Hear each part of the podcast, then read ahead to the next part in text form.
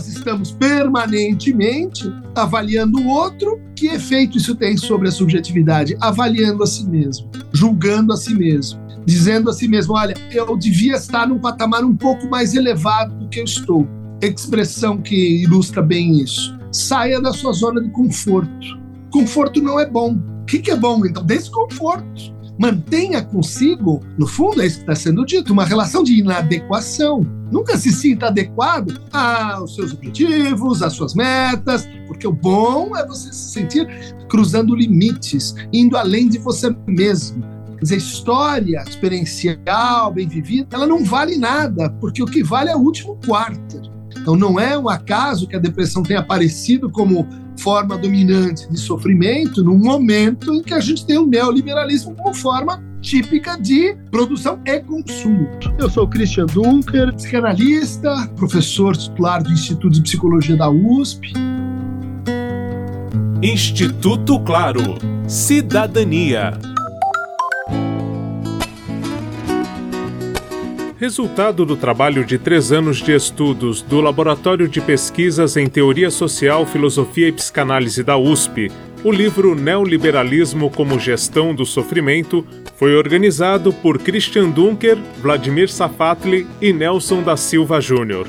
Antes de tratar de consequências morais e psicológicas que decorrem desse modelo socioeconômico, Dunker resume o que caracteriza o neoliberalismo ele foi posto em prática a partir dos anos 70, introduzindo um conceito mais genérico de que todas as áreas da experiência humana, os pontos que definem uma forma de vida, devem ser pensados com as mesmas regras com as quais a gente pensa o mercado.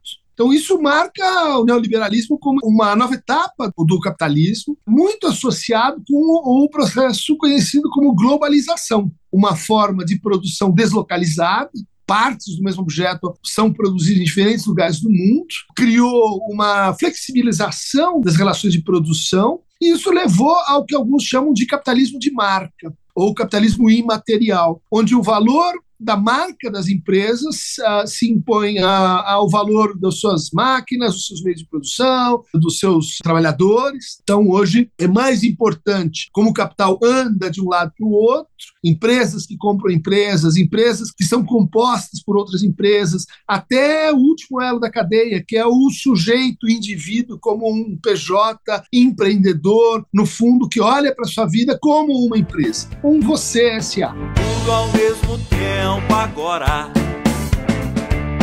Tudo para ontem sem demora. Linhas gerais, define assim o neoliberalismo como uma teoria econômica, mas como a gente já pode ver, uma teoria que vai se expandindo para uma forma de psicologia, uma forma de moralidade, de resolver os conflitos humanos, pensar a religião, a arte, a vida. E é isso que esse livro aborda, né, ao falar do neoliberalismo como uma forma de vida interessada em gerir, né, no duplo sentido de produzir e administrar sofrimento. Desde sempre, o trabalho esteve associado a algum tipo de sofrimento. A própria palavra trabalho vem do latim tripalium, que é um instrumento de tortura. Trabalhar envolve sacrifício. Até certo momento, a gente eh, entendia o sofrimento como uma espécie assim de adicional que vinha junto com o trabalho. Dunker aponta que o neoliberalismo tem como estratégia o aumento calculado do sofrimento. De tal maneira que, sofrendo mais, ela produz mais. Sofrendo mais, eu percebo e me aproprio do capital de sofrimentos como valência produtiva para maior engajamento no trabalho, para aumentar a extensão do tempo de trabalho, para empreitar a própria formação do indivíduo nas costas dele mesmo, e não mais da empresa protetora, e não mais do Estado protetor. E sem dinheiro vai dando um jeito, vai pro serviço. É compromisso, vai ter problema se ele faltar. Salário é pouco, não dá pra nada, desempregado também não dá desse jeito a vida segue sem melhorar. Trabalhador.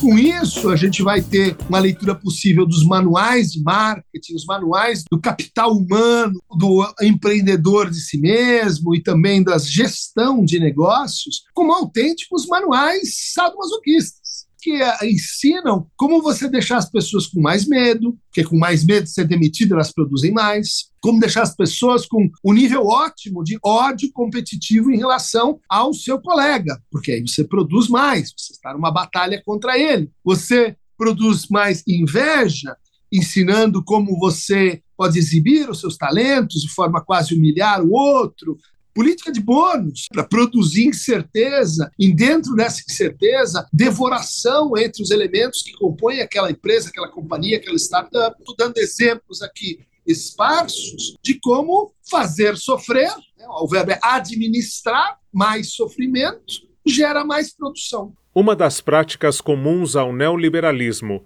apresentada no livro como algo que produz mal-estar às pessoas para além da vida profissional, é o avaliacionismo. Ela já existia antes, mas ela se torna, assim, uma espécie de ponto de confluência. Tudo que você faz precisa ser avaliado, precisa ter um diagnóstico, precisa ser posto em métricas. Tem que ser, assim, reconhecido por um ecossistema cada vez mais avaliativo.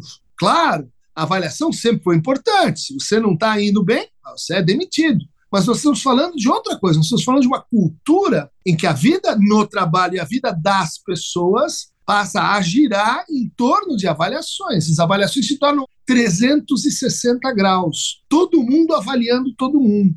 Isso vai gerar o que? A cultura dos cinco estrelas, quatro estrelas, que vai se associar com a uberização, com a precarização, com a predação entre as pessoas.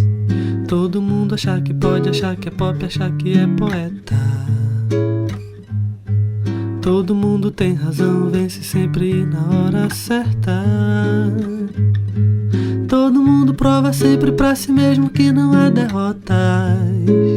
Isso é uma fórmula que foi se expandindo né, na primeira fase do neoliberalismo, que vai de 73 a 2008, e que começa, a partir de 2008, a ser percebida pelas pessoas. Então, bons candidatos não querem mais ir para o mundo corporativo, você tem eh, discursos sobre sustentabilidade, tem preocupações com assédio no trabalho, tem uma série de preocupações aí formais que estão detectando essa estratégia que é uma política de sofrimento. Para Dunker, o livro Neoliberalismo como Gestão do Sofrimento é uma resposta às narrativas de sucesso e aos discursos em que sujeitos são estruturados como empresas. Ele é um antídoto porque a gente gostaria que as pessoas voltassem a se questionar mais ativamente, mais engajadamente sobre os seus percursos profissionais, sobre as escolhas que muitas vezes implicam e naturalizam o sofrimento.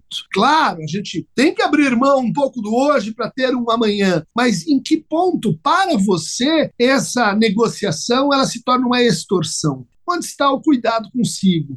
É onde você está escutando sinais de que algo em você resiste a esse processo todo.